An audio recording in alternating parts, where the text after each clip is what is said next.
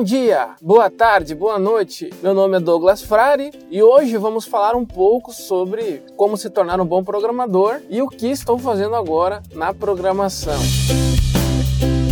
Então, galera, eh, vamos colocar na pauta a partir desses novos episódios, estreando essa segunda temporada do podcast, aqui do CarCast Programming, vamos tentar colocar aqui algumas ideias que eu estou me inspirando em outros podcasts um que eu vou fazer uma sugestão no final desse episódio. Uma dessas ideias é eu vou colocar para vocês também alguns insights que uh, vão rolar em futuros podcasts ou então insights que uh, que foi abordado neste podcast. Então no finalzinho vamos tentar fazer uma síntese, né, dando essas ideias aí uh, do que do que foi falado, assim, o que que insights são mais relevantes e quais insights para os próximos podcasts que vamos associar aí uma musiquinha, né? Isso foi inspirado num outro podcast que eu ouço, estou ouvindo, que depois eu vou sugerir no final aí. Bom, então o que eu estou fazendo na programação atualmente?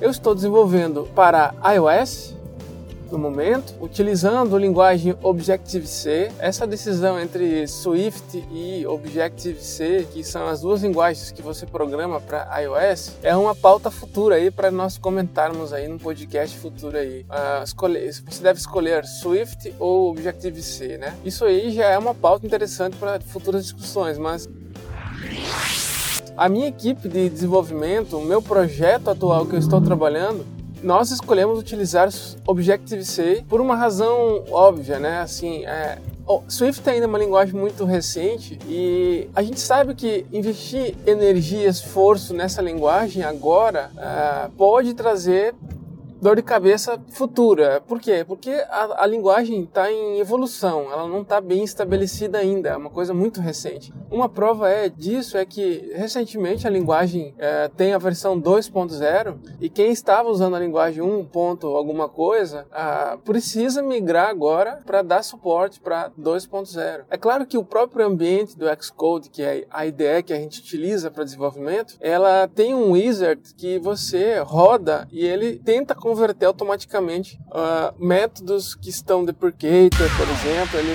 já sugere aí você mudar configuração de projeto. O Wizard uh, ele faz isso, mas nem sempre esses Wizard conseguem uh, mudar pontos específicos, né, que você estava utilizando. Então, como o projeto é grande, tem muito código envolvido na, na construção dessa solução do produto é muito, foi, era muito arriscado partir com Swift. Né? Além disso, a base de conhecimento de desenvolvedores em Objective-C tem mais de 20 anos aí de, de, de, coisas, coisas, e tem mais de 10 anos de coisas na internet, só sobre Objective-C. Então, a possibilidade de você resolver um problema, porque você vai enfrentar um problema, isso é certo, mas a, a possibilidade de você achar o problema já resolvido por terceiros ou por outras pessoas em Objective-C, a proporção é maior do que em Swift. Então, nesse sentido, nós, engenheiros de software, durante uh, uh, o início do projeto, tivemos que tomar essa decisão. E aí casou aí esse fator sobre a, a, a linguagem já estar por anos no mercado e a gente sabe que funciona. Né?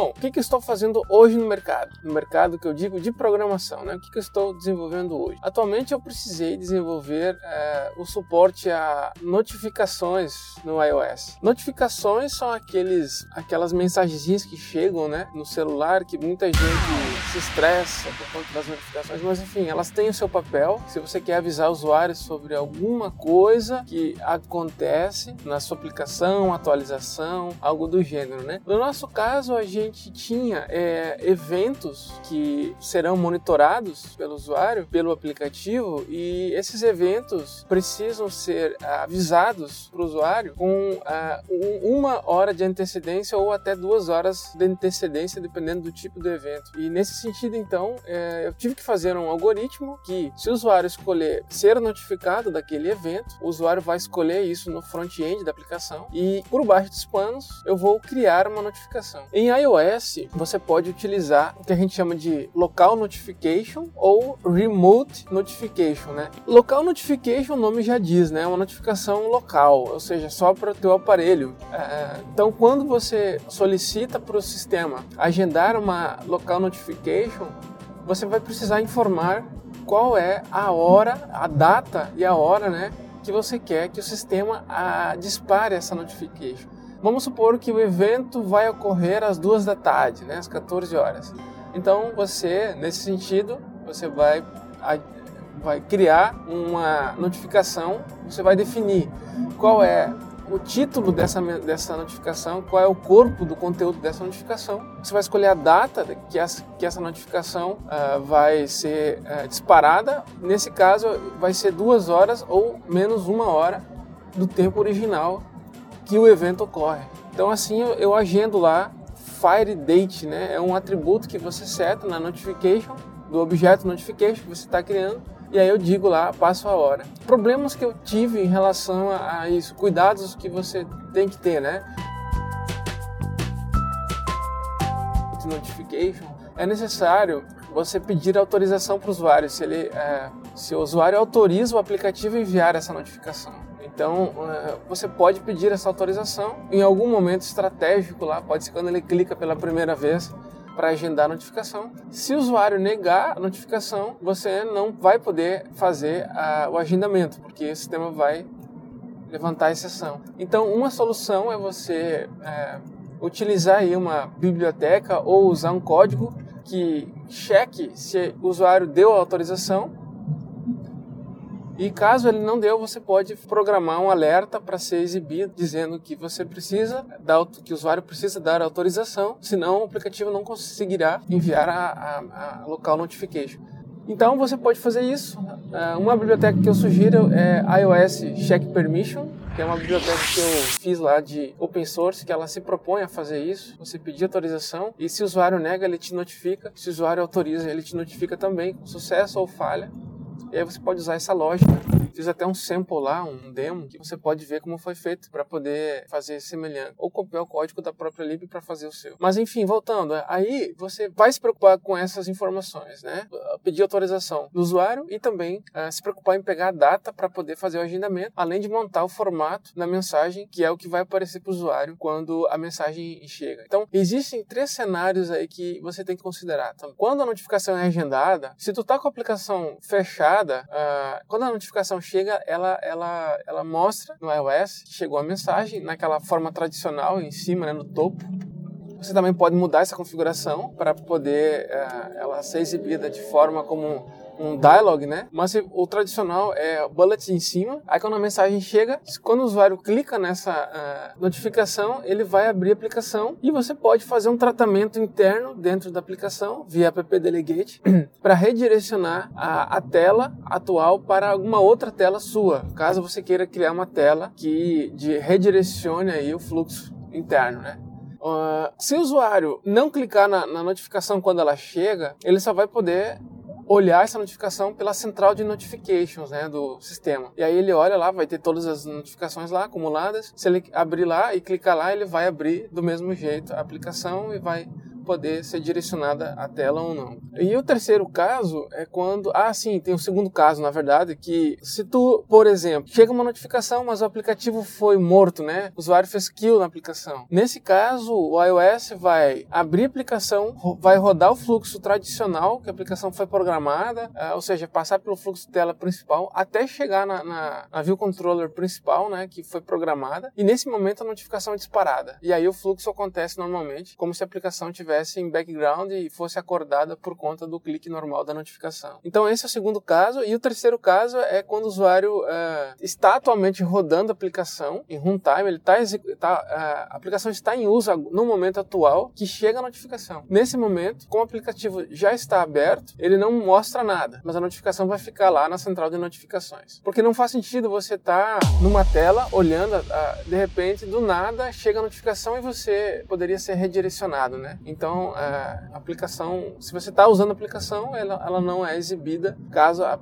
a notificação chegue naquele exato instante que você está usando a aplicação. Então, considerando esses três cenários, você pode aí fazer o seu, seu programa que agenda notificações. Um dos problemas que eu tive também foi considerar o horário local, porque nossa aplicação ela é, ela é traduzida para quatro idiomas, né? Espanhol, francês, inglês e português Brasil. Então, nesse sentido, eu tenho que considerar a, a localization, né? A localization do país de origem daquele idioma. Se o cara, se o cara uh, está usando a aplicação em inglês, o formato de data e hora faz mais sentido se ele ser, seguir o formato de localização em inglês. Agora, se eu estiver no Brasil, por exemplo, dia, mês e ano é o padrão usado no Brasil. Já nos Estados Unidos, poderia ser o contrário, poderia ser é, mês, dia e ano. Ou contrário, ou ano, mês, dia, né? Porque nos Estados Unidos o padrão lá é diferente do padrão usado aqui no Brasil. Assim como na França e assim como na Espanha. Então você pode considerar o location de acordo com os settings do aparelho. Então eu tive que adaptar o meu algoritmo para considerar o formato de exibição da data naquela notificaçãozinha que aparece em cima, de acordo com a localização do telefone, né? E assim eu faço essa verificação e adapto o formato de data de acordo com o, o, o aparelho local, né? Além disso, se o evento está acontecendo em, nos Estados Unidos e eu estou no Brasil, qual é o meu time zone, né? Qual a minha região mundial, né? Ela está no horário uh, ah, UTC, né? Que é é, é, um padrão mundial aí de formato de, de horário, Universal Time Continental. Eu não estou lembrado que é o C, o TC, mas é um padrão onde ah, se você usa como base no servidor esse horário, você tem que transformar a diferença de hora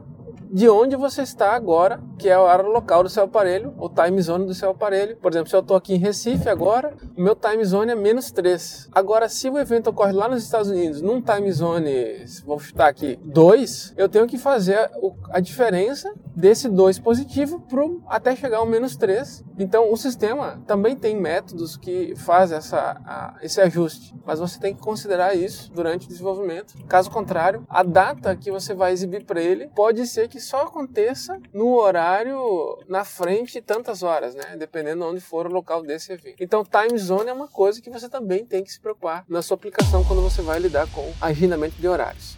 Bom, galera, então é isso que eu estou fazendo agora. Uh, outra coisa que eu fiz também, que eu precisei, foi fazer um algoritmo para redirecionar as telas quando as notificações chegam, né? Então a notificação chega, eu gostaria que essa notificação ela fosse uh, exibida em uma tela específica, e aí eu tive que fazer um algoritmo para, é, quando essa notificação chega, dispara e abre a tela fazendo um push para abrir a, a, tela atual. O problema é que se que eu tive foi a tela atual, se ela já estava aberta, eu não quero fazer um push a partir dessa essa tela atual que eu já estava. Senão ele vai empilhar uma nova tela sobre a mesma tela. Então eu tive que fazer uma lógica do tipo: se a aplicação já está aberta e a tela atual for a, a mesma, então não faça push, sim, mande as informações para a tela e mande ela se atualizar para redesenhar a informação que chegou. Então isso é tudo algoritmo e isso você faz dentro da sua aplicação, dentro da sua regra de business.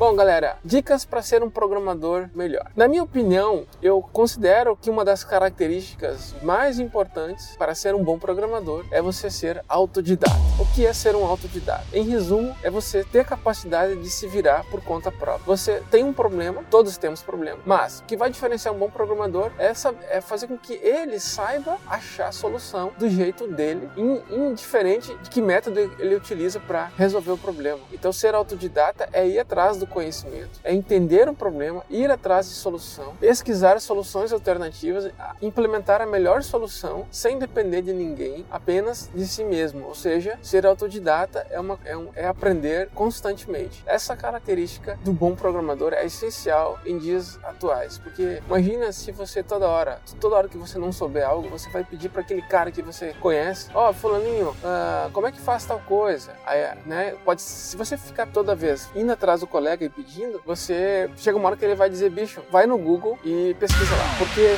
sinceramente, ser autodidata hoje é essencial para você fazer parte de uma equipe de desenvolvimento. Você é pago para resolver o problema. Então, cabe a você ir atrás da resolução deste problema, né?